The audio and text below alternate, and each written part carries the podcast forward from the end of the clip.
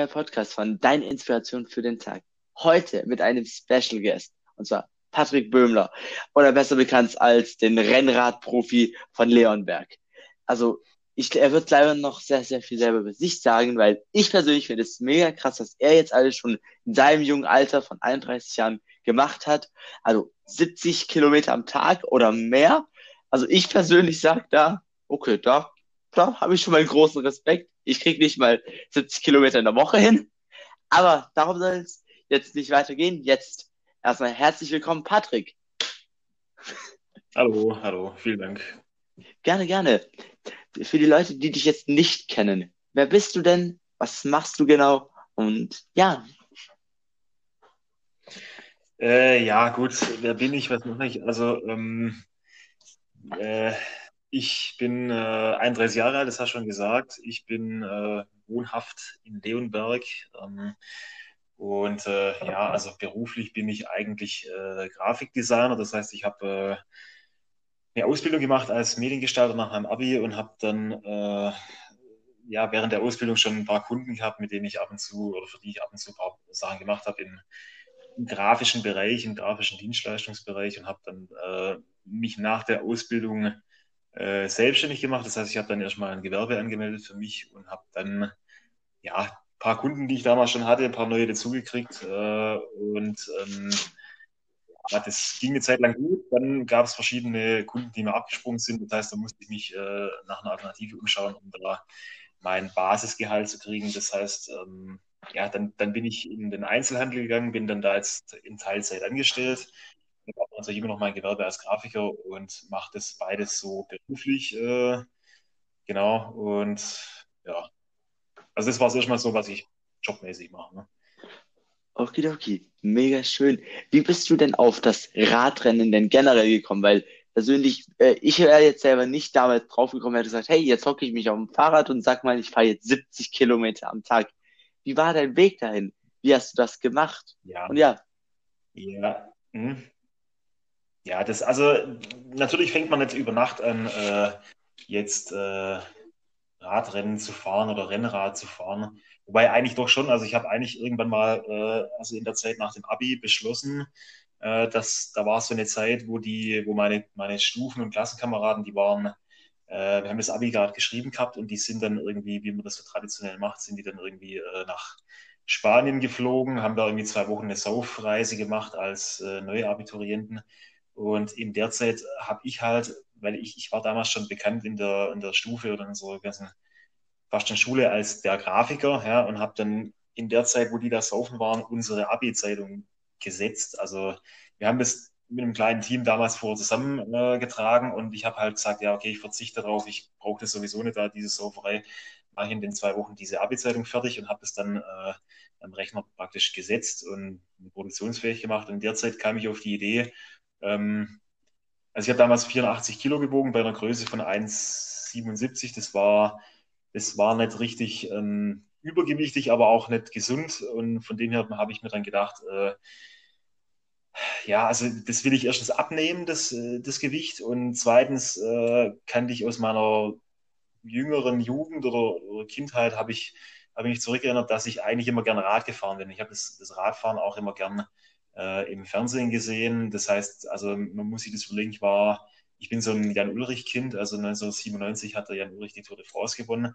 Das habe ich damals als Neunjähriger so mitgekriegt irgendwie und war immer so beim, ja, also ich, ich war in der Schule eigentlich sehr unsportlich, muss man sagen, aber das das eigentlich doch nicht, weil ich, also man muss das, das ist eine spezielle Situation in unserer Schule gewesen.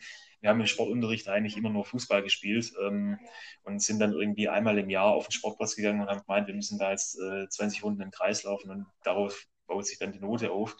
Äh, von dem her galt ich eigentlich unter meinen Klassenkameraden immer als unsportlich, aber ich habe mich trotzdem immer, ich habe immer Spaß am Radfahren gehabt, halt so als wie man das als Jugendlicher macht, in diesem bisschen in der Gegend rumfahren und habe mich dann während dieser Zeit, wo ich dieses, dieses Abi-Buch oder diese Abi-Zeitung gesetzt habe, dann, also, also gestaltet, gestaltet habe, habe ich mich dann daran wieder zurückerinnert. Ich habe natürlich noch irgendwie so ein altes Mountainbike rumstehen gehabt, bin dann äh, in dieser Zeit, dann habe ich da angefangen, so jeden Tag ein bisschen rumzufahren.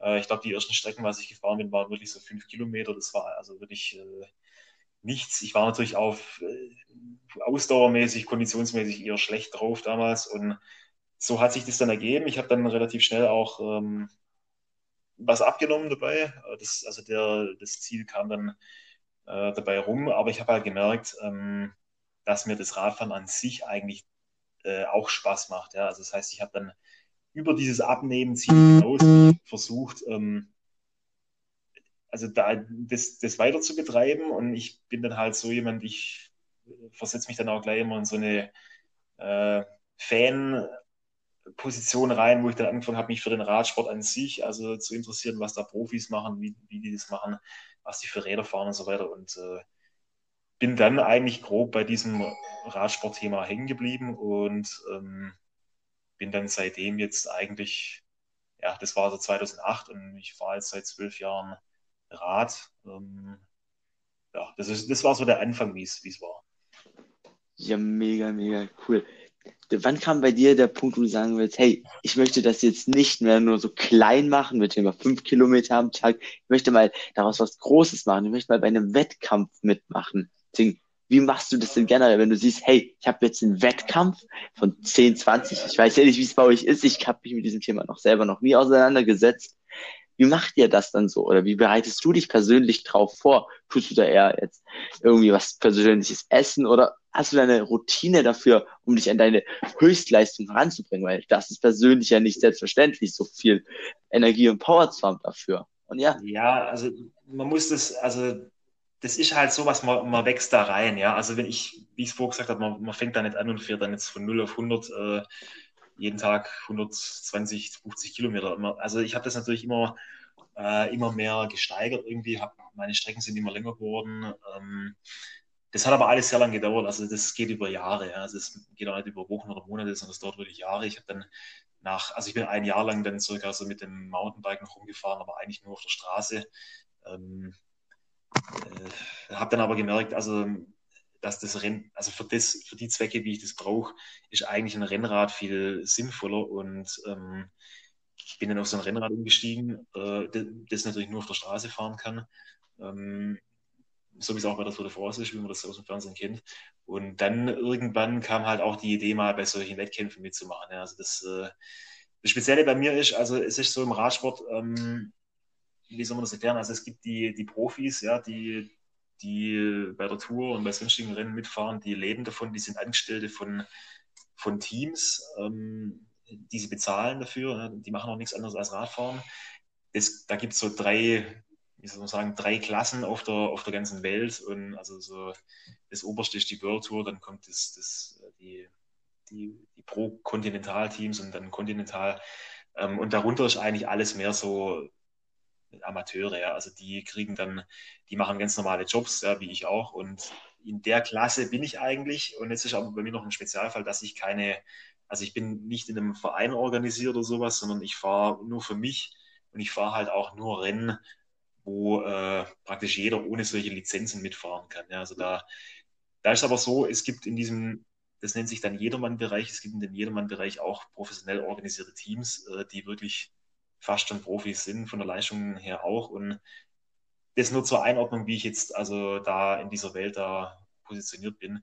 Ich bin, man kann das so sagen, ein, also ich bin ein Einzelkämpfer, ja, ich mache das alles für mich alleine hm, und fahre halt solche Amateurrennen, ja, aber auf einem ziemlich guten Niveau eigentlich. Und ähm, da habe ich mich dann noch spezialisiert. Also aufgrund von verschiedenen Erfahrungen äh, fahre ich in den letzten Jahren nur noch ähm, Bergrennen. Das heißt, es sind, äh, also ich, ich trainiere ganz normal meine im Sommer 500 Kilometer in der Woche oder sowas, ähm, fahre aber nur wirklich ganz kurze Rennen. Äh, die, die gehen so maximal so vielleicht ja, 10 Kilometer, aber das alles nur den Berg hoch. Und man fährt das einzeln. Also die meisten von den Rennen fahrt man einzeln gegen die Zeit und wer halt die schnellste Zeit hat, der, der gewinnt. Also in England ist das noch größer verbreitet, da nennt sich das Hill Climb Racing bei uns sagt man halt Bergrennen oder Bergzeitfahren dazu. Und da habe ich mich nach den alten Jahren jetzt äh, positioniert, dass ich dort in der Kategorie und, und so weiter und der Schiene da fahre, meine Rennen fahre. Aber ich muss für diese Rennen, obwohl das wirklich Amateurrennen sind, wo jeder mitfahren kann, musst du genauso trainieren wie jetzt nicht vielleicht wie ein Profi, aber halt, du musst da dranbleiben. Du kannst ja nicht einfach jetzt äh, einmal in der Woche Rad fahren und dann kannst du es gewinnen. Also das, äh, das funktioniert nicht. Du musst trotzdem, es ist halt immer so, mich fragen immer Leute, wieso fährst du so viele Stunden in der Woche und machst dann nur so kurze Rennen? Da können wir vielleicht nachher noch drüber sprechen, was da die Erfahrungen waren, die mich dazu gebracht haben. Ja, Aber der Trainingsaufwand muss, muss genauso sein. Ja. Und ja, mhm. also, ja, Mega, mega schön. Ich, es gibt auch jetzt über dich seit neuestem einen Zeitungsbericht. Ich habe ihn jetzt noch nicht ganz genau durchgelesen. Für die Leute, die ihn auch jetzt noch nicht gehört haben. Um was geht's denn ganz genau? Ich habe gesehen, auch Thema Einzelkämpfer. Was, was bedeutet denn das für dich ganz genau? Einzelkämpfer im Radsport ist dann so äh, an Ecken gegenseitig oder wie, wie läuft es bei euch ab in dem Sport? Weil bei Fußball ist das ja, der Radsport, das ist auch was, was viele Leute nicht verstehen. Äh, der Radsport, wie man ihn im Fernsehen sieht, bei irgendwelchen Rennen, ähm, ist ein Mannschaftssportart, also ist ein Mannschaftssport, ähm, aber es gewinnt halt am Ende immer einer. Ja? Also das ist vielen Leuten schwer zu vermitteln. Äh, eine Tour de France kannst du nicht als einzelner Fahrer gewinnen. Du brauchst immer ein Team um dich herum, das dich äh, beschützt. Ja? Also das äh, auf dich aufpasst, dass du aus dem Wind gehalten wirst, dass du äh, genug zu essen, zu trinken hast und so weiter. Das, ähm, deswegen ist Radsport an sich ein Mannschaftssport, aber am Ende gewinnt halt ein Einzelner. Ja, das, das ist halt so.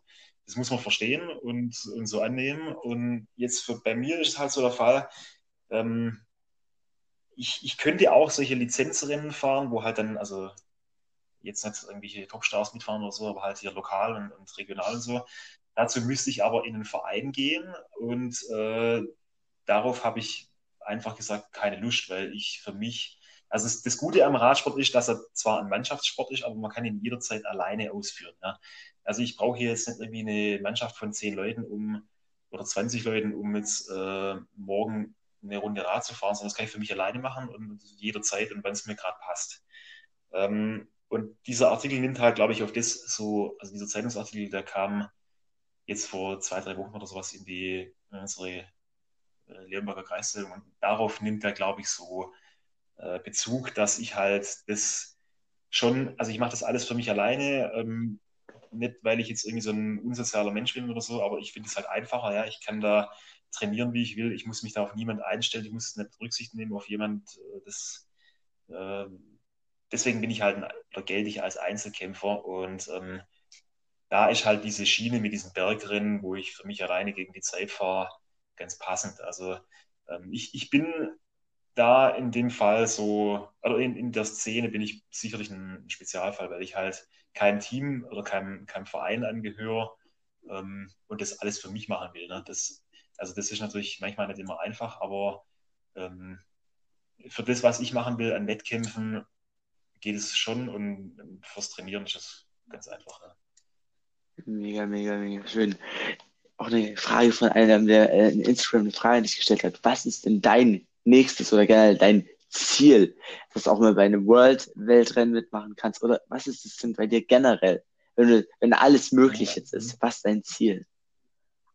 Nein, also es ist, es ist definitiv so, dass ich, äh, wie gesagt, diese oberste Klasse und so weiter von diesem Radsport, äh, von, von der dieser Serie, das ist für mich unerreichbar. Also das sind Profis, die sind, das sind wie, es ist wie wenn man jetzt einem Kreisliga-Fußballer sagen würde, äh, wann spielst du das nächste Mal in der Bundesliga? Das, das geht einfach nicht, weil der äh, nie dahin kommen würde. Also ich werde auch nie von irgendeinem äh, Profiteam, das Rennen auf der ganzen Welt wird, äh, jetzt äh, anrufen und sagen, und die sagen zu mir, fährst du ins nächste Woche. Das, das geht nicht. Das passiert auf der einen Seite nicht, weil ich äh, nie in so einer, so einer Struktur drin war. Also diese Profis, die die wachsen da rein in, dadurch, dass sie halt von, von Jugend an schon in so Vereinen sind, dann kommen sie irgendwann in Teams rein, in höhere Teams und so weiter. Ähm, so wachsen die da rein, das habe ich ja alles gehabt und ich bin auch jetzt mit 31 viel zu alt, also das, äh, das da, da denken manche schon ans Aufhören von ihrer Profikarriere. Also von dem her sind meine Ziele einfach so, dass ich bei, dass ich äh, bei meinen Bergrennen über das Jahr verteilt eine, eine guten, eine konstante Leistung zeige, wo ich auch ein paar immer noch habe als, als Ziel, die ich gewinnen will. Ich habe auch schon ein paar von diesen Bergrennen gewonnen. Ähm, aber es gibt halt noch so ein paar, die mich, die ich, wo ich immer Probleme hatte in der Vergangenheit. Die will ich halt mal irgendwie gewinnen oder besser abschneiden. Und ähm, ja, ich, also so, so Straßenrennen, große Straßenrennen, wo jetzt wirklich hunderte von so Amateuren mitfahren, das ist für mich eigentlich erledigt, weil ich da ähm, ja eher schlechte Erfahrungen habe, weil ich damals da auch mal bei einem Rennen gestürzt bin. Ähm, da muss ich vielleicht noch dazu sagen, also es gibt für so Amateure und so Hobbysportler, wie ich das bin und auch damals war, gibt es eine Serie. Das heißt, es ist so eine Serie von zehn, um die zehn Rennen im Jahr in Deutschland, also national, wo man halt, wo halt jeder mitfahren kann. Und das nennt sich German Cycling Cup. Und ich habe damals vor drei, vier Jahren äh, mit einem Bekannten ähm, mich zusammengetan. Wir haben damals ein, ein Team gegründet, das nur aus uns beiden bestanden hat. Ja, und eigentlich war unser Ziel, bei diesem Bergrennen mitzufahren. Ähm, der, mein Teamkollege hat mich damals aber dann überredet, auch bei solchen größeren Rundstreckenrennen mitzufahren, die dann auch wirklich über 100, 120 Kilometer gehen und so weiter. Und da habe ich halt eine, da habe ich zwei, drei Rennen mitgefahren und dieses, diese Rennen wurden halt von so einer, also das ist so eine eigene Szene, die werden von diesen, wo ich vorher gesagt habe, von diesen profihaft organisierten Hobbyteams dominiert und da geht es auch ziemlich ruppig zu und ähm, da bin ich dann auch gestürzt, weil einer gemeint hat, er müsste mich umfahren äh, und von dem her habe ich bei diesen oder von, von solchen Geschichten, solchen großen Rennen äh, eher Abstand genommen und deswegen liegt mein Ziel jetzt, wie gesagt, auf dieser Bergrennen-Geschichte. Das, ja. Mega, mega, mega schön. Wann hast du das erstmal für dich dann gemerkt, hey, Rad Rennradsport oder generell Radsport, das ist einfach das, was ich so richtig, richtig gut kann? Oder wie hast du gerade gemerkt, das ist meine Stärke? Wenn ich das gemerkt habe, also ja, also ich, ich das weiß ich eigentlich gar nicht. Also ich habe einfach nur gemerkt, dass das, äh, das, das Radfahren an sich, ähm, das, also ich, wie gesagt, ich war früher nie äh, irgendwie so, galt nie als so ein Supersportler in der Schule und das lag halt daran, dass man, wie ich es vorher gesagt habe, da, da galt halt Fußball über alles, ja, und ähm, andere Sachen, man konnte da auch gar nicht irgendwie so rausfinden in dem Sportunterricht, was wir im Gymnasium hatten, was einem jetzt besonders liegt. Äh, wenn ich das früher schon gewusst hätte, hätte ich sicherlich auch schon früher angefangen, Rad zu fahren oder Ausdauersport zu betreiben. Und dann hätte ich das auch früher als, dann wäre ich vielleicht in solche Vereinsstrukturen auch reingekommen und so, und hätte, dann hätte sich das anders entwickelt. Aber für mich selber, wenn ich das gemerkt also ja, eigentlich schon in den, in den ersten Tagen, wo ich halt so angefangen habe, äh, da zu fahren, auf, auf meinem Mountainbike noch, ähm, weil das, ich, also ich bin ja auch Fan vom, von diesem Profisport und habe das natürlich dann immer so verfolgt, diese ganzen Profis auf den Webseiten und Foren und alles. Und ähm, ich habe da immer mehr, also ich bin ein sehr visueller Mensch, das hängt auch mit meinem Grafikjob da zusammen und ich habe mir halt viele Sachen angeschaut, ich habe mir Bilder von denen angeschaut und ich habe mir immer gesehen, also ähm, so wie diese Typen da auf ihren Rädern aussehen, das, das finde ich gut, das, das spricht mich an, das ist ästhetisch, das hat äh, ist halt klasse, ja, das ist, das ist ein, das stellt was dar und ich habe das immer so versucht für mich zu imitieren, ja, also natürlich muss man da diese Leistung bringen, das, da habe ich ja dran gearbeitet und habe das auch zu was ganz Gutem wahrscheinlich gebracht, und, aber das Visuelle spielt für mich immer ein großes, eine große Rolle. Und ich habe dann halt gemerkt, ich habe dann angefangen, mir meine eigenen Trikots zu designen, ja, also ich, die Möglichkeiten habe ich ja als Grafiker dazu, ich weiß, wie man das macht. Und habe dann irgendwann ein Produzenten gefunden, der das für mich relativ billig und, und gut herstellt. Und so bin ich dann eigentlich durch mich selber, also durch dieses selber Gestalten von den Trikots zu dem geworden, was ich mir da immer als Vorbild äh, gesucht habe. Also ich, ich habe dann irgendwann auch so ausgesehen wie die Profis im, im Fernsehen und so weiter. Und das, das, ist, das ist einfach geil. Ja? Also wenn du so, also für mich gibt es keinen schöneren Sport zum Angucken wie, wie Radsportler, weil das ist einfach, man muss das irgendwie also ich kann es auch kaum erklären, ich habe mich da halt in diese Art, wie die auf dem Rad hocken, verliebt und, und wollte so sein wie die und das, das habe ich hoffentlich geschafft, äh, zumindest optisch so auszusehen. Ja. Ähm, und äh, ja, das war eigentlich mein Ziel, äh, zumindest optisch so rüberzukommen wie diese Profis. Äh, das hört sich blöd an, aber ich habe ja natürlich auch an meiner Leistung gearbeitet. Ähm, aber das, das habe ich, denke ich, geschafft. Ja. Mega, mega schön. Und ja, ich, ich verfolge ja deinen Instagram-Account und es ist alles, habt ihr auch in den Show Notes drin, könnt es euch durchschauen. Auch den Zeitungsartikel findet ihr auf seiner Seite dann Rick Erickson, aber das lest ihr da auch in der Podcast-Beschreibung drin, weil genau wisst ihr das dann. Aber generell, hast du auch dann bei dir persönlich dann ein Vorbild gefunden, wo du sagst, hey, der ist mega geil, an ihm inspiriere ich mich am meisten und genauso wie er oder sie möchte ich werden? Ja, das habe ich tatsächlich. Also, also das ist gut, dass, dass du das äh, zufälligerweise so, ansprichst. Also ich habe, äh, also das war zu der Zeit, wo ich so angefangen habe, Rad zu fahren und das zu verfolgen, war eine schwierige Zeit im Radsport. Da kamen viele so Doping-Geschichten hoch und viele Sportler, die vieles gewonnen haben, sind dann irgendwie verteufelt worden. Ähm, das ist ein eigenes Thema mit dem Doping, aber ähm, äh, ich habe damals relativ schnell mich in einen Fahrer kann man sagen, verliebt, den ich bis heute noch als mein Vorbild ansehe. Das ist ein Spanier, der nennt sich Alberto Contador, oder nennt sich nicht so, heißt so.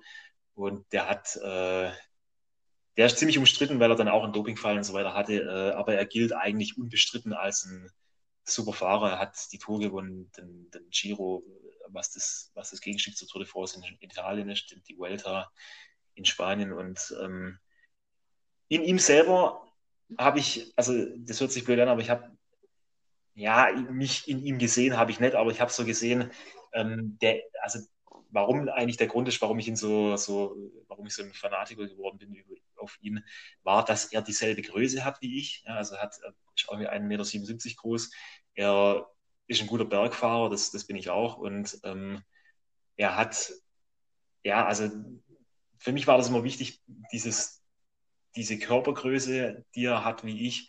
Und dann habe ich natürlich versucht, auch vom Gewicht her so ähnlich zu werden wie er und habe mir dann, da werden bestimmt viele drüber lachen, aber ich habe mir dann so gesagt, wenn ich zumindest physisch nicht ganz so wunderbar sein kann wie er und die Leistung bringen wie er, dann kann ich es zumindest von den körperlichen Voraussetzungen sein. Das heißt, ich habe mich dann versucht, dieses Gewicht von ihm zu erreichen und so weiter.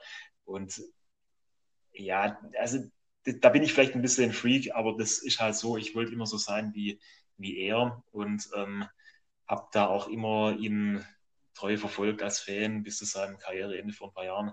Und ich, ja, also der ist für mich nach wie vor immer noch ein Vorbild äh, in allem, was er gemacht hat. Ähm, auch mit seiner umstrittenen Doping-Geschichte vielleicht. Das, äh, das ist aber ein eigenes Thema, da müssen wir sich speziell drüber unterhalten. Und ähm, ja, einfach so vom Style her, das, das ist einfach, der ist einfach ein geiler Typ, der, der hat einen besonderen Stil gehabt, Rad zu fahren, war immer top, top gestylt, hat auf alles, jedes Detail geachtet und das mache ich ja auch bei meinen Klamotten, die ich mir selber mache und so weiter. Das war, äh, von dem her ist der schon ein großes Vorbild da. Mega cool. Was wäre, wenn du ihn jetzt mal live treffen könntest?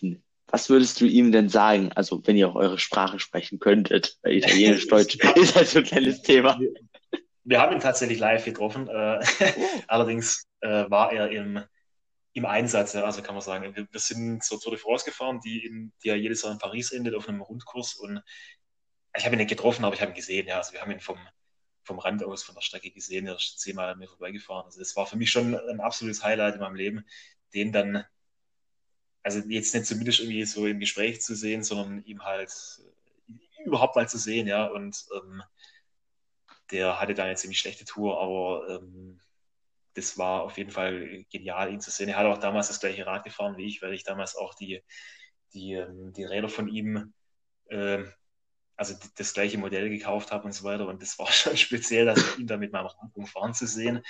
Ähm, ja, was würde ich ihm sagen? Also, was jetzt, äh, da habe ich jetzt eigentlich noch nie drüber nachgedacht. Äh, glaub, Alles gut. Ja, also ich, Weiß ich nicht. Ich würde gar nichts Spezielles irgendwie sagen, keine Ahnung. Also das müsste auch die Situation dann, äh, kommt auf die Situation, Klar. wo man ihn dann sieht. Ja.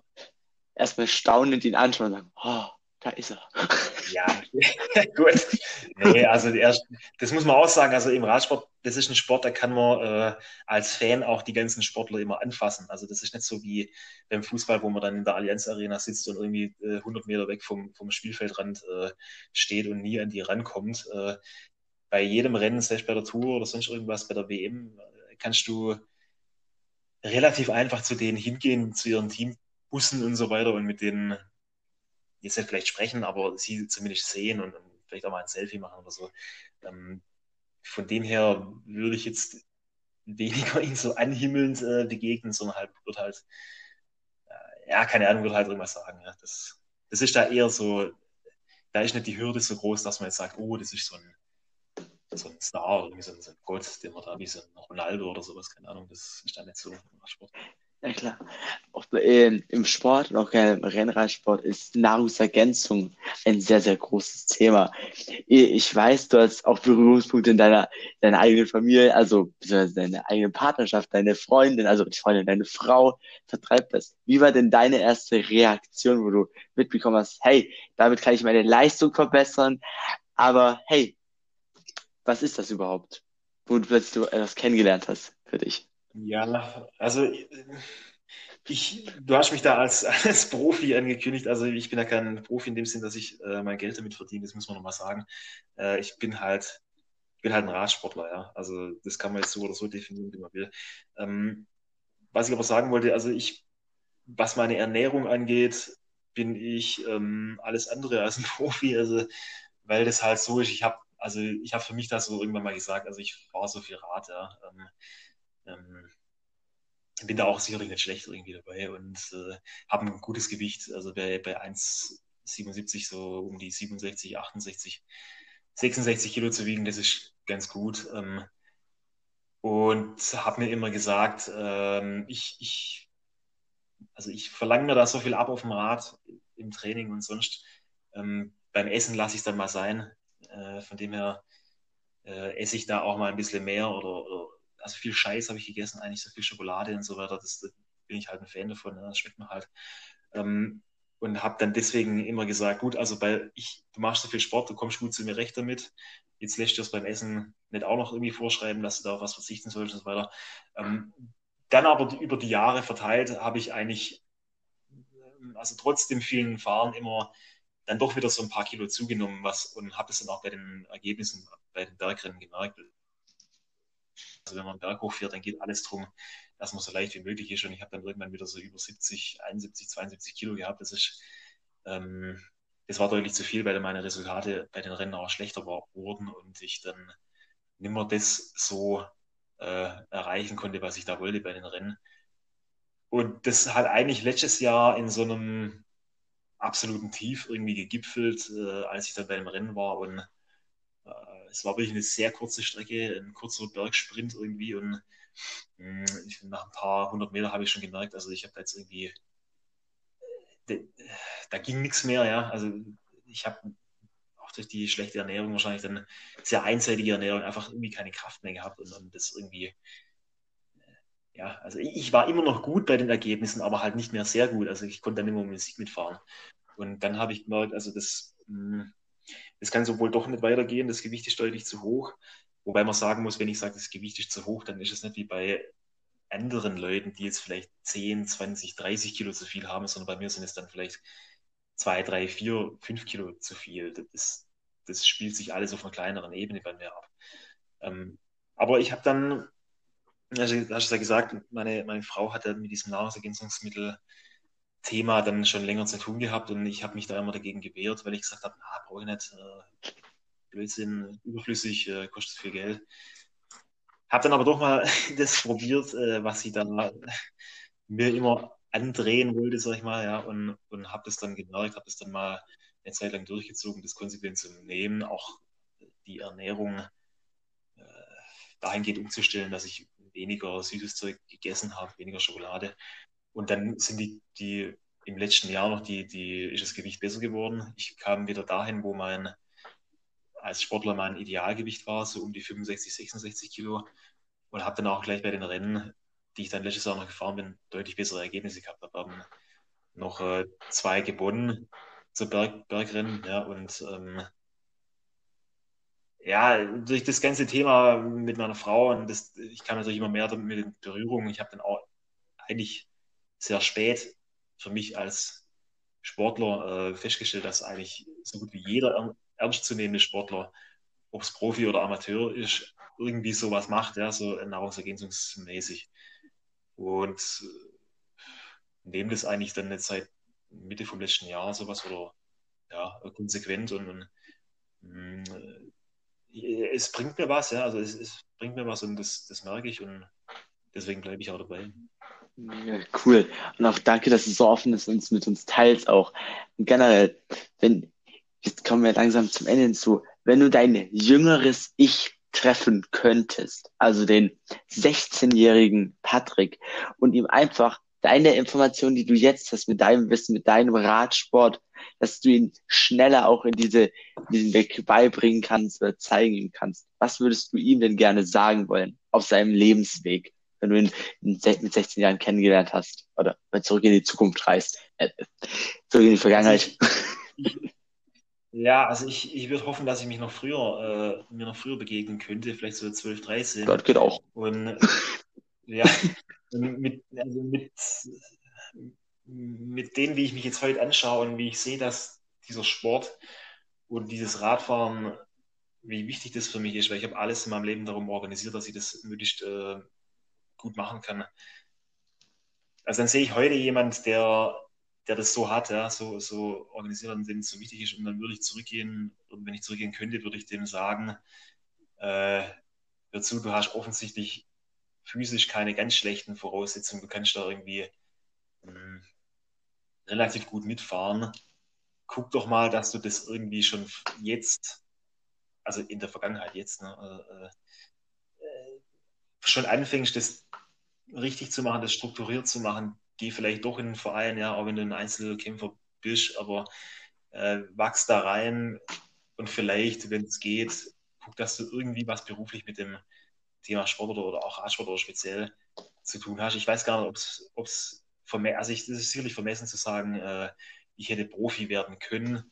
Ähm, vielleicht hätte ich es werden können, vielleicht wäre ich ein, ein, ein, guter Helfer geworden, der anderen zum Sieg verhilft. Das wäre auch sicherlich was und äh, wäre sicherlich auch ein, ein Ziel gewesen, das man für sich bestreiten hätte oder erreichen hätte wollen können. Ähm, ja, also das, das würde ich mir sagen. Ich würde sagen, ähm, widme dich dem früher und, und verfolg das früher ähm, und guck, dass du da in den Sport irgendwie professionell reinwächst. Aber das ist, das ist eher, wenn ich mir das jetzt so überlege, ist mir zu sagen oder, oder dass das so hätte gewesen sein können, das, hm, ich weiß nicht, ob das was bringt, wenn man so zurückschaut und sich das so überlegt, weil zu der Zeit, wo man in dem Alter war, da war es halt nicht so, da war halt was anderes wichtiger. Also da hat man irgendwie, oder, oder es gab andere Entscheidungen. Also von dem her bin ich da immer äh, eher, mh, hm, wie soll ich sagen, zurückhaltend, wenn man sich solche retrospektiven Tipps geben will. Hey, du, vollkommen in Ordnung. Und jetzt noch mit den abschließenden Worten. Was möchtest du denn gerne den Menschen, die jetzt hier zuhören, noch für Tipps, ähm, Infos zu äh, geben, wie sie dich erreichen können und was du ihnen einfach gerne mal gerne sagen möchtest? Ganz egal was, kann mit dem Radsport haben, zu tun haben, Nahrungsergänzung oder auch generell. Irgendwas zum Abschied, was du gerne mit uns teilen willst.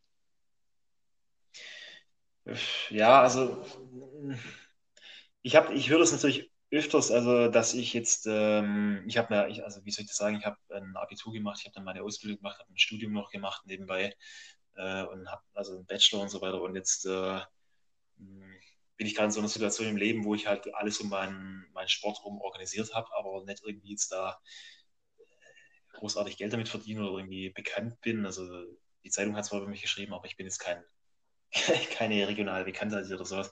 Aber es ist wichtig, ich habe mir das so organisiert im Leben, dass ich das machen kann. Und ähm, egal, was die Leute mir da sagen, ja, du hast doch das und das gemacht, die und die Ausbildung, mach doch was Besseres oder mach doch irgendwie, ähm, mach doch das Grafikzeug richtiger oder verwende da mehr Zeit drauf. Ähm, das, das, das hat keinen Einfluss auf mich, also es sollte auch auf jemand keinen Einfluss haben. Man muss einfach das machen, was sich für einen richtig anfühlt. Und für mich ist es eben diesen Sport, ähm, dem nachzugehen.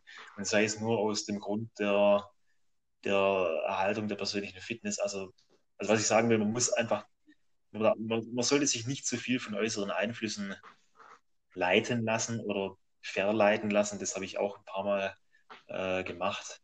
Ähm, egal was das ist im Leben. Ja. Also ich habe das für mich erkannt, man muss das, man muss das sein Ziel weiterverfolgen egal was andere Leute darüber sagen.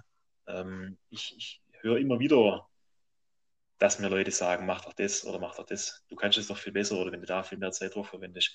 Ja, okay, das mag so sein, aber das ist dann nicht das, was aus mir selber rauskommt.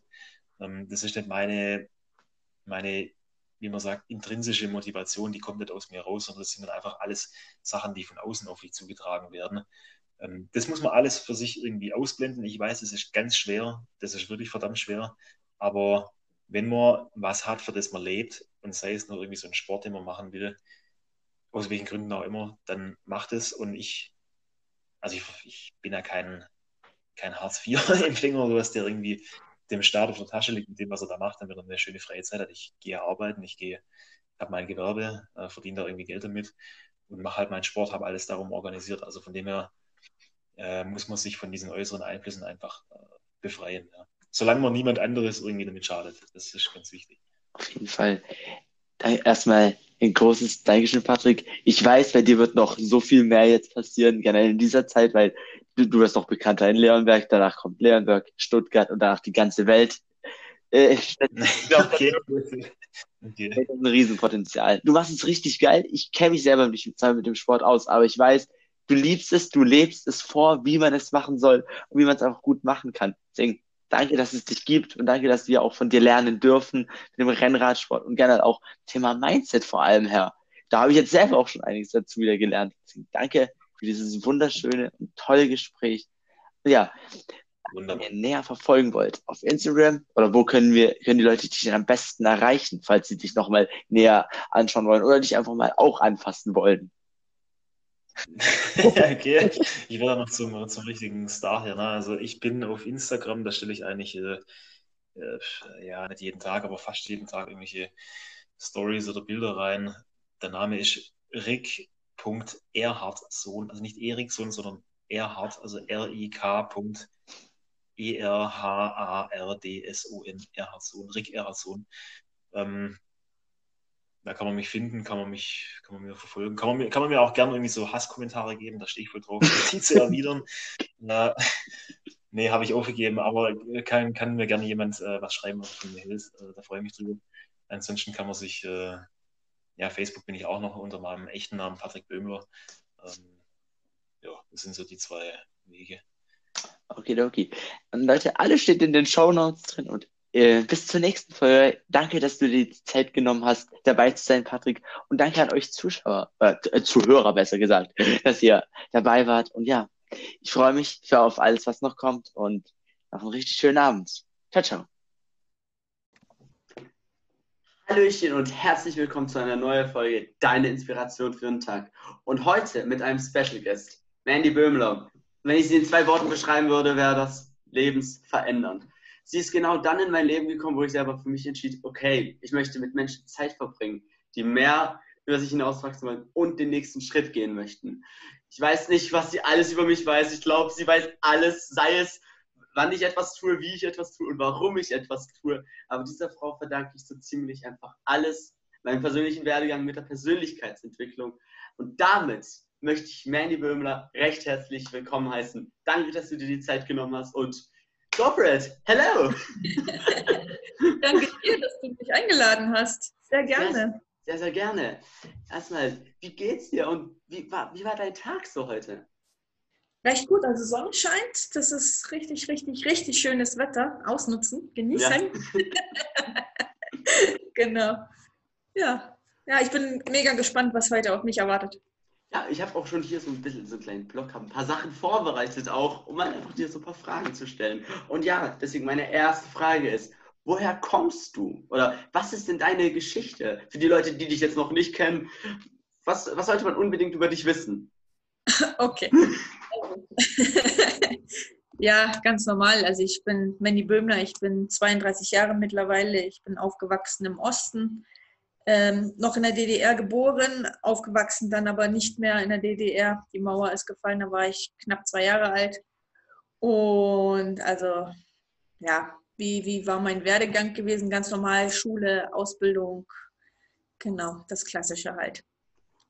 Okay, um mal da ein bisschen tiefer reinzugehen. Was hast du denn überhaupt gemacht? Weil dein Werdegang ist lang. Was hast du denn gemacht für die Leute, die das nicht wüssten? Ja, bei 32 Jahren ist er wirklich lang.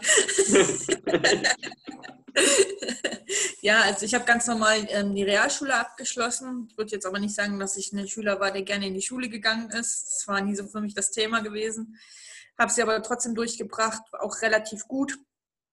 Und habe dann meine erste Ausbildung angefangen als Krankenschwester, die ich dann nicht absolviert habe, also beziehungsweise ich habe es durchgezogen, aber ich war relativ froh, dass ich das nicht gepackt habe, weil ich halt gemerkt habe, das ist so nicht das, was ich machen möchte. und habe mich dann weiterhin umorientiert und habe mich in die Systemgastronomie begeben und habe da dann meine Ausbildung gemacht, auch bestanden und fertig gemacht und habe da auch jahrelang gearbeitet. Mega schön. Deswegen steigen wir gleich mal ins Thema ein. Wo hat bei dir die Persönlichkeitsentwicklung begonnen? Weil wir haben uns, haben uns ja kennengelernt bei Tobias Beck auf der Unbox Your Live Tour. Deswegen, wo war bei dir der Start? Okay, also tatsächlich war das schon etwas früher. Das war, also wir haben uns letztes Jahr kennengelernt, 2019 und so 2016 fing es bei mir an mit der Persönlichkeitsentwicklung, weil ich damals auch in einer Branche gewesen bin, wo ich gesagt habe, da muss ich selber an mir wachsen. Äh, ich bin bei einem Finanzdienstleister gewesen und habe gemerkt, dass ich da nicht so weiterkomme, wie ich das eigentlich wollte. Und habe daran gemerkt, dass ich jetzt an mir arbeiten darf. Und habe mich dann durch Zufall, habe ich ein Video entdeckt von Tobias Beck und habe gedacht, es kann doch nicht sein, dieser Mann hat irgendwas Magisches und ich muss herausfinden, was. Und so ist dann mein Weg in die Persönlichkeitsentwicklung gekommen, weil ich mich dann sehr viel mit Tobias Beck äh, beschäftigt habe, geschaut habe, was macht dieser Mann, wo gibt er irgendwelchen Content, den ich mir reinziehen kann und was ich dann noch recht gut gemacht habe. Und so kam dann der Tag, an dem wir uns kennengelernt haben, war meine erste Veranstaltung bei ihm. und ja, was daraus entstanden ist, so mega. Ich habe dich kennenlernen dürfen und ich bin bis heute einfach nur dankbar, dass ich mich dafür entschieden habe, zu dies, an diese Unboxer Live Tour zu gehen von Tobias Beck, weil es hat mein Leben erstmal verändert. Mega schön. Aber erstmal auf den Punkt 1 zu gehen. Was, äh, wo du zum ersten Mal ein Video von Tobi gesehen hast, dachtest du so, okay, warum schreit dieser Mann? Was waren deine ersten Gedanken? Oder wie hast du reagiert drauf mit diesem nee. ganzen Spektrum? Voll witzig. Äh, ja, viele sagen, warum schreit der so? Das hatte ich gar nicht. Ich, ich dachte, wie schafft es der Mann, dass ein ganzes Publikum von ihm begeistert ist? Was hat der, was andere nicht haben? Was macht der? Und ich fand das so faszinierend. Er hat das damals mit seinen Menschentypen. Schon alleine das Thema hat mich in dem Moment ja sehr interessiert. Und ich dachte, das kann doch nicht wahr sein, wie er es schafft, die Menschen so zu fesseln, dass die ihm zuhören und auch noch sich freuen, dass der da vorne steht und erzählt. Er hatte für mich irgendwas Magisches. dem wollte ich auf den Grund gehen und da habe ich dann weiter bin ich ihm gefolgt und habe dann wirklich angefangen, ihn richtig ähm, sich mit, mit ihm auseinanderzusetzen. Wer ist er, wo kommt er her, was macht er? Und so kam es dann auch, dass ich gesagt habe, ich muss jetzt unbedingt irgendwo hingehen, wo der ist, weil ich möchte im Publikum live sitzen und ich möchte herausfinden, was er tut. Und ja, also als ich ihn dann gesehen habe, dachte ich, oh. da ist er. Ich kann es nicht glauben. Drei Jahre habe ich gewartet und jetzt steht er vor mir. Mega, mega schön. Und ja, deswegen meine Frage an dich. Wir machen alle Persönlichkeitsentwicklung, aber was machst du denn für einen Beruf? Hauptberuflich oder auch nebenberuflich? Mhm. dein? Hm? Okay. Sorry. Ähm, und zwar ist es bei mir so, dadurch, dass ich einige Lebenswege bei mir eingeschrieben habe, wo ich nicht weitergekommen bin oder beziehungsweise gemerkt habe, das ist nicht so ganz der Weg, den ich fahren möchte, habe ich mich dann nochmal entschieden, dass ich mich nochmal im Einzelhandel beschäftigen lasse, wo ich aktuell auch zwei Wochen im Monat arbeite. Und äh, nebenbei baue ich mir aber dann im Network Marketing noch ein Unternehmen auf, wo ich auch sage, ich habe die beste Entscheidung in meinem Leben getroffen. Endlich habe ich mich irgendwo angekommen gefühlt und das ist jetzt gerade das, was ich aktuell mache. Mega schön. Wie kamst du denn ins Network, wenn wir gerade dieses Thema haben? Weil mhm. deine Reise ist auch interessant, deswegen möchte ich es gerne empfallen. Ja, das hat äh, seinen längeren Ursprung. Ich habe ja gesagt, dass ich dann in der Systemgastronomie Fuß gefasst habe. Und als es dann, als ich da schon etwas länger gearbeitet habe, hat sich bei mir abgezeichnet, dass ich irgendwie unter Druck stehe und das auch gar nicht mehr so möchte. Und dann kam eine neue Mitarbeiterin und die war nebenberuflich im Finanzsektor. Und sie meinte so, hey Mandy, in dir steckt mehr, da, da kannst du noch mehr aus dir rausholen. Und ich dachte so, naja, nee, eigentlich nicht. und also ich habe in dem Punkt habe ich null an mich geglaubt. Das war für mich so ein Thema, wo ich gesagt habe, hm, ich weiß nicht, kann ich sowas. Sie war aber die Person, die gesagt hat, wir können das machen und bin dann quasi auch dabei eher eingestiegen. Dadurch, dass ich aber auch am Rande eines Burnout stand, habe ich mich entscheiden müssen, was mache ich jetzt? Plan A, Plan B.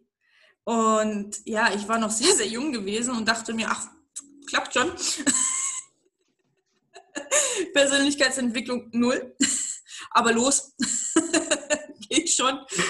Und ja, habe dann dafür gesorgt, okay, alles klar. Ähm, ich mache das jetzt einfach mal. Ich helfe Menschen oder beziehungsweise ich mache dann eine, noch mal eine Schulung innen drin im Finanzsektor und helfe dann Menschen, sich finanziell besser aufzustellen. Ähm, hat sich dann aber bei mir herausgestellt, dass ich gemerkt habe, das ist auch nicht so das, was ich wirklich machen möchte. Es hat mich dann noch ziemlich in Schwierigkeiten gebracht, weil ich einfach nicht gebrannt habe dafür.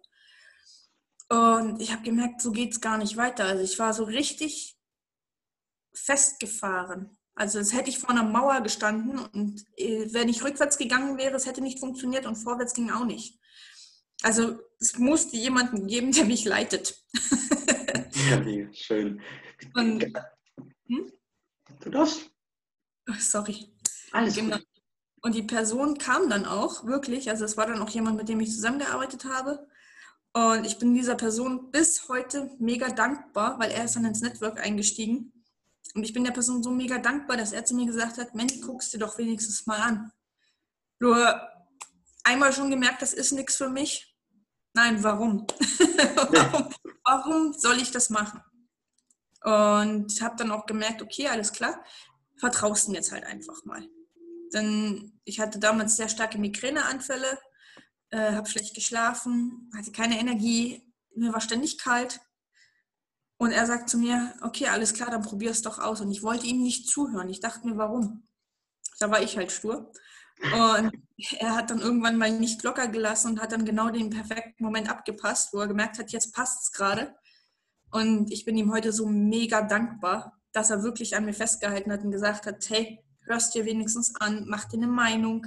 Ich weiß, das ist was für dich. Das, wenn du, wenn nicht du, wer dann? Und so kam es dann, dass ich letztendlich ins Network eingestiegen bin und das war für mich, wie gesagt, die beste Entscheidung, die ich jemals treffen konnte. Mega schön, aber gehen wir noch mal einen Moment kurz zurück und zu schauen, was war denn dein erster Gedanke, wo du sagtest, ja, Network Marketing, ich, ke ich kenne da Leute, die ziehen doch alle nur ab, Schneeballsystem, Pyramidensystem, du kennst alles, deswegen, was waren deine ersten Gedanken, wo dir, er dir gesagt hatte, ja, Pulver in Dosen hilft dir? Bist du bescheuert? das war tatsächlich meine erste Reaktion, als er mir das freudestrahlend erzählt hat, habe ich ihn angeguckt und gesagt, bist du bescheuert? ich, ich konnte es nicht glauben, dass man mit Pulver in Dosen Geld verdienen kann. Wie denn auch? Weil Obst und Gemüse wächst auf Bäumen, wächst am Strauch. Wer braucht sowas? Niemand. Ähm, ich wurde selber ständig von Firmen angeschrieben, die das halt auch relativ gut betreiben. Und ich dachte mir immer, Leute, lasst mich in Ruhe, ich will mit sowas überhaupt nichts zu tun haben. Wenn ich etwas brauche, dann komme ich auf jemanden zu, aber nicht umgekehrt. Und ja, dieses, dieses Klischee Abzocke hatte ich in diesem Moment auch, wo ich dachte, nee, also wenn der, jetzt, jetzt dreht er völlig durch. Hat lange gedauert, bis, er, äh, bis ich gemerkt habe, dass ich gerade diejenige bin, die, die durchdreht, aber nicht er. mega schön. Also da gibt es doch ja bestimmt über diese Klatschveranstaltungen, diese Events, wo du sagen kannst, okay, hier sind alle Menschen glücklich, was ist denn hier anders als in der normalen Wirtschaft? Wie hast du das wahrgenommen für dich danach? Ja, der Witz war ja, ich kam das erste Mal, also ich, als ich mich dann dafür entschieden habe, das auch wirklich zu machen, nebenberuflich aufzubauen, kam ich dann auch drei Tage später auf so eine Veranstaltung. Der Witz ist, derjenige, der mich eingeschrieben hat, konnte an dem Tag gar nicht. Das heißt, mit jemand anderes mitgefahren, mit, seinem, mit seiner Sponsorin. Ich dachte mir, ja super, äh, die Person, die mich reinbringt, nicht da. Äh, die Person, mit der ich geredet habe, die ist dabei, ja. Ähm, und lauter Menschen, die yippie hier durch die Gegend springen und wir sind die. Und ich dachte mir so, hier kommst du nicht mehr weg. das war nicht so lustig. Und ich kann mich noch erinnern, ich bin in den Raum reingekommen und einer hat mich gesehen. Ich weiß bis heute nicht mehr, wer das war. Ich kann das auch nicht mehr sagen. Und hat mir die Hand gegeben und gesagt, hey, ich finde es voll schön, dass du da bist. Und ich dachte mir so, so, Sekte hat zugeschlagen. und sagt dann auch noch, ja, ähm, anhand deines Blickes weiß ich, was du gerade denkst. Und ich so, ja, was denke ich denn? Und der so, kann ich dir erzählen, ich habe früher auch ganz hinten gesessen, Arme so und hoffentlich geht das hier vorbei. Aber ich schwöre dir, wenn du hier rausgehst, wirst du ganz anders denken. Und ich dachte mir so, oh nein, das kann doch nicht wahr sein. Das ist nicht so lustig. Und dann, ja, dann war die Veranstaltung und ich habe gemerkt, das, was die Leute erzählen, das ist wahr, weil sie haben aus ihren eigenen Erfahrungen gesprochen. Und damals stand ähm, ein blutjunger Kerl, 24, 25 ist der jetzt, auf der Bühne und hat erzählt, wie er gestartet ist. Und ich denke mir so, okay, krass, der ist so jung. Äh, ich bin ein paar Jahre älter und der macht schon so einen Abriss. Und das macht er mit Pulver und Dosen. Wieso? dann wollte ich halt eher genau wissen, dann war ich dann auch dafür mehr offen und wollte noch mehr hinhören. Und dann kam eine, eine ehemalige Bankerin auf die Bühne und hat ihre Geschichte erzählt und dann war ich komplett geflasht. Und dann dachte ich, das gibt's doch nicht. Wenn eine ehemalige Bankerin da oben steht und erzählt, wie sie ähm, stundenlang irgendwo rumgefahren ist, weil ihr Sponsor sie da hergeholt hat und sie heute sagen kann, hey, also wenn ich mich entscheiden müsste, das oder das, dann würde ich natürlich Network Marketing nehmen, dachte ich, okay. Also wenn das so wirklich nur die Hälfte davon stimmt, was die gerade erzählen, dann kann das, dann kann das nur gut sein. Also probierst du es aus. Du hast hier kein Risiko, also fährst nach Hause und guckst halt einfach. So, und das sind jetzt knapp zwei Jahre. Mega schön. Wenn, wenn du dann mal zurückdenkst, und, um deinem Partner äh, zu erklären, ja, es geht jetzt wohin. Was hast du gemacht, wo du keine Ahnung hattest, weil das ist doch auch sicherlich ein interessanter Moment gewesen. Man muss dazu sagen, er kannte schon, dass ich immer auf irgendwelchen Veranstaltungen bin durch den Finanzsektor. Das äh, Schöne, nicht so Schöne, war im Nachhinein halt gewesen, dass er genau dasselbe Bild wie ich hatte weil wir das aus dem Finanzsektor ja schon kannten, so dieses Dupterei, so du bist dieser, kannst du was, bist du was? Und da haben es halt, also so hatte ich das Gefühl, dass da viel Zahlen gesprochen haben. Und wenn du halt viel gemacht hast, dann warst du halt der, der Mensch, der viel erreicht hat und dann hattest du ein Ansehen. Und so bin ich halt deswegen auch zu dieser Veranstaltung gefahren und habe gedacht, okay, das wird hier nicht anders sein. Aber du kennst das schon, alles gut, mach's halt einfach mal, probier's aus. Und als ich dann nach Hause gefahren bin und ihm erzählt habe, dass es ganz anders ist, hat er es mir gar nicht geglaubt. Es hat auch sehr lange gedauert, bis er gesagt hat, er fährt mal mit auf eine Veranstaltung. Das heißt, es hat wirklich lange gedauert und ja, er war dieses Jahr das erste Mal mit dabei und hat dann selber auch gesagt, okay, ähm, jetzt weiß ich, was du damals gemeint hast.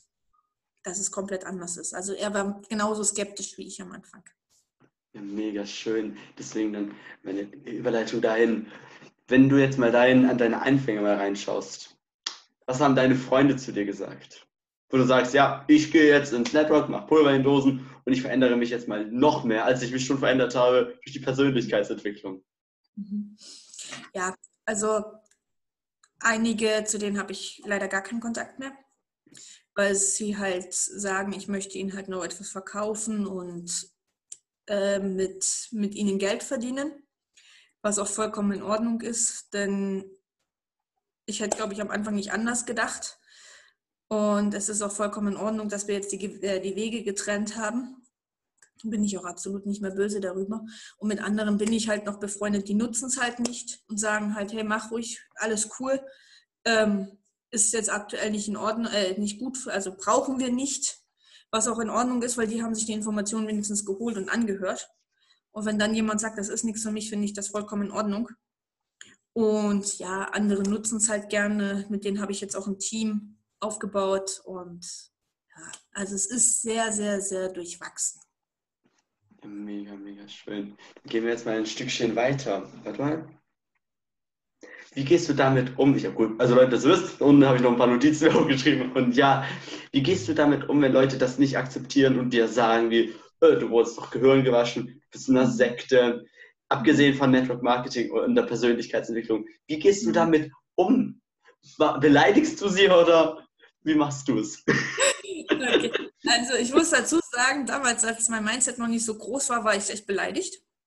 Also ich habe mir gedacht, wie kann man mir das so unterstellen? das kann doch wohl nicht wahr sein. Ich würde doch niemals irgendjemanden zwingen, in eine Sekte kommen zu wollen. Also, das fand ich nicht so lustig. Mittlerweile denke ich da ganz anders drüber. weil es ist von außen befremdlich. Wenn ich jetzt mal so an den Arbeitsalltag denke, wer steht denn da die ganze Zeit und freut sich, ja, wir haben mit Montag, Gott sei Dank, jetzt geht es hier wieder los, jetzt kann ich endlich wieder ins Büro. Ich finde das so toll und klatschen. Das kennt keiner. Keiner kennt es, in der Bahn zu stehen und sich einfach nur zu freuen und zu grinsen, einfach mal zu sagen, hey, heute ist so ein geiler Tag. Das kennt man vielleicht Freitagnachmittag, 16 Uhr, wenn das Bier in der Hand ist. Aber davor gibt es das halt da draußen nicht so stark. Und dass dann die Leute denken, du bist jetzt in der Sekte und bist Gehirn gewaschen, das ist vollkommen normal. Und mh, mm, wie ich damit umgehe, mit Verständnis. Weil wir haben am Anfang, also beziehungsweise ich aus meiner Sicht habe am Anfang nicht anders gedacht. Warum sollen denn die Leute da draußen anders denken? Können sie ja gar nicht. Sie haben ja nicht diese Informationen, die ich habe. Und wer gerne möchte, kann sich die Information immer von mir einholen. Und wenn jemand sagt, hey, ja, cool, danke, dass du es mir gesagt hast, ist nichts für mich, das ist vollkommen in Ordnung. Ich meine, das beste Beispiel ist ein Handy. Jeder besitzt ein Handy. Ähm, egal welche Marke es ist, ja, egal welche Marke es ist, du wirst dich immer für eine Marke entscheiden. Das heißt aber nicht, dass die anderen Marken deswegen bescheuert oder Schrott sind sondern es das heißt halt einfach, dass du eine Marke favorisierst. Und so ist es nichts anderes als bei uns. Entweder du favorisierst es oder du kennst es noch nicht und verteufelst es am Anfang, weil du halt nicht denk, weißt, was es ist. Oder du bist halt komplett offen und sagst, ah ja, cool, möchte ich mir mal anhören und daraus dann deine Meinung bilden. Und deswegen, nur so gehe ich damit um. Mega, mega schön. Aber wie, du, wie wir alle wissen, wir sind keine Supermenschen, wir sind keine Übermenschen. Deswegen meine Frage an dich, wie war es denn bei dir vorher? Wie kann ich mir die Mandy vorstellen vor fünf Jahren, nach dem Feierabend? Warst du dann mit dem Feierabendbier in der Hand und sagtest, jetzt geht's Feierabend los oder wie warst du so? Mm, ja, vor fünf Jahren, das ist, das ist sehr gut, dass du das ansprichst, weil vor fünf Jahren ging es langsam los, wo ich an meinem Burnout rangekommen bin. Man darf sich das so vorstellen, dass ich ähm, ich bin jemand, wenn ich, wenn ich merke, ich will etwas machen, dann mache ich es. Und da komme was wolle, aber ich tue es halt einfach. Und wenn jemand sagt, hey, kannst du einspringen, dann frage ich nicht wann, sondern stehe schon da. Und ich habe mich damit auch noch sehr übernommen, dass es mir irgendwann viel zu viel wurde. Und ich habe halt auch gemerkt gehabt, dass äh, in dem Unternehmen, wo ich gewesen bin, dass es da viel mehr darum ging, wo können wir noch einsparen anstatt, hey, wie kriegen wir es hin, dass wir ähm, unsere Energien bündeln und damit dann einen guten Service liefern können. Das ging so nicht mehr. Äh, das hat dann dazu geführt, dass ich dann ganz massiv unter Schlafmangel gelitten habe. Ähm, wenn ich zur Arbeit sollte, bin ich schon mies gelaunt aufgewacht. Ich hatte ich bin wutentbrannt, bin ich auf Arbeit gefahren. Normalerweise kannte man mich als den Sonnenschein, der mit Mitarbeitern super klarkommt. Jeder, der mir über den Weg gelaufen ist, der hat erstmal einen bösen Blick von mir bekommen. Oder ich habe ihn komplett angebrüllt, weil irgendwas nicht funktioniert hat. Und ja, also vor fünf Jahren, das war nicht so eine gute Zeit für mich. Und da war aber auch das, der Punkt, wo ich gemerkt habe, ich muss jetzt eine Notbremse ziehen. Und mein Mann hat mir das damals auch gesagt, wir müssen jetzt gucken, dass du da jetzt rausgehst, weil ansonsten gibt es dich nicht mehr. Denn ich bin dann nämlich zweimal zusammengebrochen. Das ist hart. Dann gehen ja. wir jetzt mal noch ein bisschen mal weiter zurück. Also weiter zurück jetzt nochmal. Du, du warst ja auch mal ein Kind. Wie war es da, da bei dir? Warst du weiblich? In, Gänse, in Gänsefüßchen. Wir wissen ja, was. Also, deswegen, wie war deine Kindheit? Wenn wir ja. mal ganz zurückgehen. Oh, wie war meine Kindheit? Also, ich war jemand, wenn du mir gesagt hast, mach dies, mach das, habe ich das gar nicht machen wollen. Also, für mich stand schon immer, in, also wenn man mich im Kindergarten gefragt hat, freust du dich auf die Schule, habe ich gesagt, nein. Das war mein klares Statement. Weil man mich gefragt hat, warum nicht, habe ich gesagt, ich will nicht in die Schule, ich will arbeiten.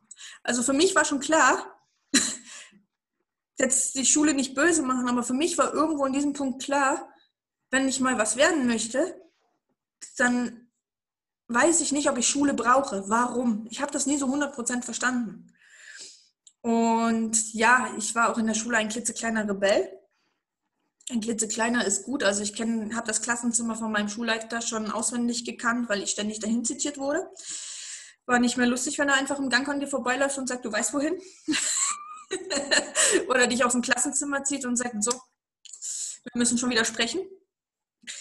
Weil ich halt einfach gemerkt habe, dass ich mich da irgendwo nicht anpassen will. Ich, ich hätte es gekonnt, aber ich wollte es nicht weil ich nie ganz verstanden habe, warum ich Dinge tun soll. Also ich habe mich auch während unserer Abschlussfeier mit meiner Kunstlehrerin gestritten. Äh, macht sonst kein normaler Mensch, aber ich habe wirklich mit ihr diskutiert und sie gefragt gehabt, warum wir anhand eines Bildes benotet werden, was wir zeichnen. Die Arme tut mir jetzt im Endeffekt richtig leid, weil die hatte keine Argumentationen mehr und ich habe sie weiter penetriert. ich war mit einer derjenigen, die stolz war, dass ich nicht mehr da war. ja, und so war das mit so vielen Lehrern, wo ich einfach gesagt habe, ich, ich weiß nicht, warum ich das machen soll. Wenn es draußen hieß, wir müssen jetzt draußen laufen, habe ich, hab ich gesagt, warum? Ja, weil wir jetzt Sport haben. Ich sehe, ja und? ich, konnte, also ich wollte mich nicht integrieren. Ich wusste immer, ich möchte irgendwas machen, was nicht der ganze Rest macht. Ich wusste nur nie was. Ich konnte es nie identifizieren und somit habe ich immer geglaubt, dass mit mir irgendetwas nicht stimmt, weil ich hatte meine Meinung und das war nie, das war nie richtig. Und das fand ich immer sehr, sehr schade, dass auch meine Eltern immer wieder antanzen mussten in der Schule und das ständig wieder regeln mussten. Und sie wussten dann aber auch nicht mehr weiter, was sie mit mir machen sollen, aus dem einfachen Grund, weil sie nicht mehr gewusst haben, in welcher Schiene müssen sie denn jetzt ansetzen, dass ich sage, ja cool, ich freue mich voll auf Schule, komm, lass uns loslegen. Das gab es bei mir nicht. Das, krass. Ich habe es trotzdem mit relativ guten Noten rausgeschafft, obwohl ich fast nichts gelernt habe. Also es ist halt, ich weiß nicht, woran es lag. Das war aber auch, mein Schulleiter hat es mir dann aber auch wirklich gesagt gehabt, dass ich froh sein kann, dass ich so gute Noten habe, weil ansonsten zappenduster wäre es gewesen. Er hat gesagt, das, ich habe gute Noten, also kann ich bleiben. Ich muss mich nur jetzt endlich anfangen zu benehmen. Dann ziehen wir mal den Bogen jetzt wieder ins heutige Leben. Also die Mandy Böhmler jetzt mit 32 Jahren. Welche Eigenschaften von deinem jüngeren Ich hast du immer noch? Das ist eine sehr, sehr, sehr gute Frage. Ich bin sehr willensstark. Also wenn ich mir was in den Kopf gesetzt habe, dann tue ich es. Ohne Rücksicht auf Verluste, aber ich mache es. Ähm, und wenn ich nicht verstehe, warum ich etwas machen soll, dann kann ich bockig werden. Ja? Hm. Also wenn mir jemand sagt, ja, du musst jetzt das und das machen, dann kann ich schon mal echt anfangen zu fragen, warum. Bis derjenige mir wirklich erklärt hat, warum ich das machen soll und dann funktioniert das dann auch. auch wirklich einen Grund, warum ich etwas machen soll. Ja, schön. Das kommt dann halt aber auch von mir heraus. Das ist jetzt nicht, dass ich jetzt darauf warte, hey, du musst jetzt das und das machen. Ich kann jetzt ein kleines Beispiel geben, Laufen zum Beispiel. Ich bin kein Fan von Laufen. Ich hasse es. Ich hasse es wirklich. Ich habe es in der Schule schon gehasst. Ich hasse es theoretisch jetzt immer noch. Aber ich habe mir gesagt, warum ich das machen soll.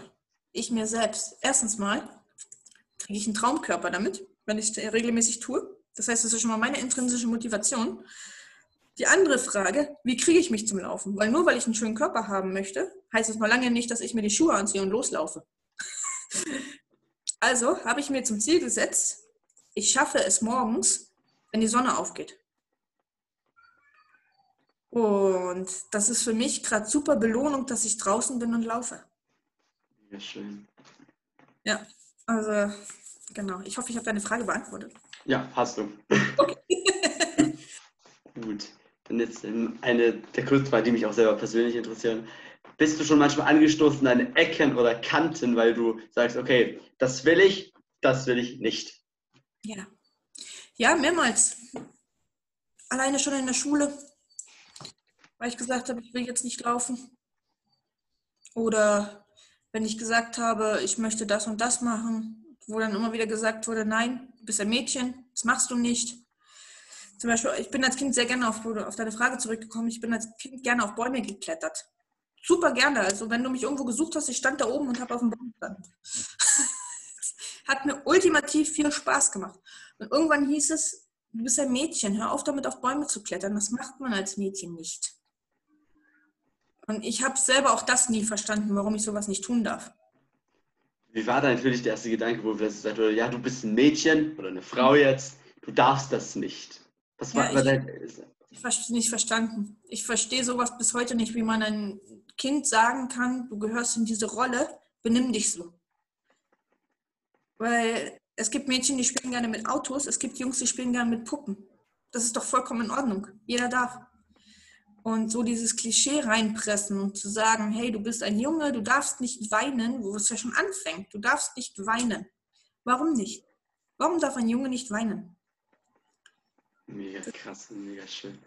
Ja, das sind die Fragen, die ich mir immer wieder gestellt habe. Und ja, langsam komme ich Stück für Stück auf eine Antwort und ich weiß, was ich später anders machen möchte, wenn ich Kinder habe. Ja, schön. Dann gehen, gehen wir doch mal gleich da rein, was du schon gesagt hast. Was möchtest du denn ändern, wenn du selber Mutter bist und deine eigenen Kinder hast, die entweder genauso sind wie du oder die ja komplett das Gegenteil sind? Also wenn sie genauso sind wie ich, weiß ich, stehe ich vor einer Herausforderung.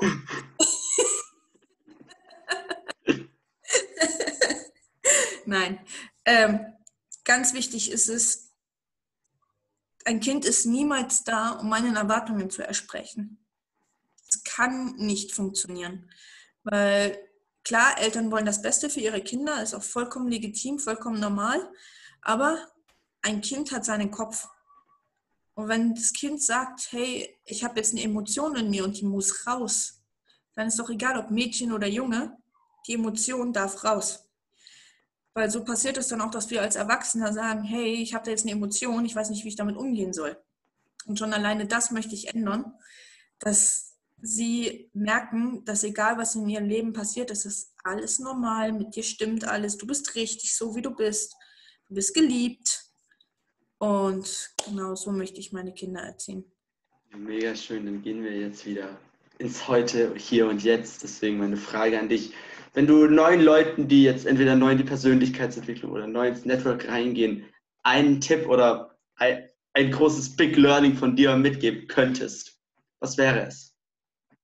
Die in der Persönlichkeit starten? Persönlichkeitsentwicklung, Schrägstrich, Network. Du darfst entscheiden, mit was du beginnst. Okay, also ganz, ganz wichtig ist, wenn du damit startest, such dir erstmal jemanden, der dir als Vorbild dient und vielleicht sogar als Mentor. Aus dem einfachen Grund, du wirst auf Fragen stoßen, die du vielleicht nicht so mit dir alleine klären kannst.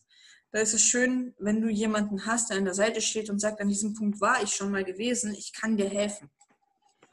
Äh, zweiter Punkt, äh, lies Bücher. Bücher bringen dich weiter. Aus dem einfachen Grund, klar kann man sich das natürlich auch mit Serien und alles zuballern. Funktioniert auch ganz gut. Nur kommst du dann nicht in die Richtung, wo du hin willst, weil die Serien dogmatisieren ja auch immer so ein bestimmtes Klischee. Und wenn du Bücher liest, bist du wahrhaft reich, weil du übernimmst Gewohnheiten von jemandem, der schon das erreicht hat, was du möchtest oder wo du hin willst. Und ja, was war noch deine Frage? Die zweite Frage ist mit Thema Network. Wenn du jetzt startest, was dann deine Tipps sind? Thema Network? Okay. Ähm, ja, achte auf dein Bauchgefühl. Dein Bauchgefühl kann niemand täuschen. Also wenn du sagst für dich, das hört sich super an und du hast es wirklich von vorne bis hinten geprüft, das ist halt auch ganz wichtig. Prüfe es doch erstmal für dich. Stempelst nicht ab und sag, das ist ein Scheiß, sondern schau doch erstmal, warum machen das so viele? Was steckt dahinter und was bringt mir das? Und wenn du in diesen Punkten ein sehr, sehr gutes Bauchgefühl hast, dann probier es aus und hör auf die Person, die dich reingeholt hat. Weil die weiß, an welchen Punkten sie dir helfen kann. Und wenn die Person dir nicht helfen kann, da gibt es jemanden darüber, der kann dir helfen. Und wenn die dir nicht helfen kann, es wird irgendwo in der Umgebung jemanden geben, der dir helfen kann.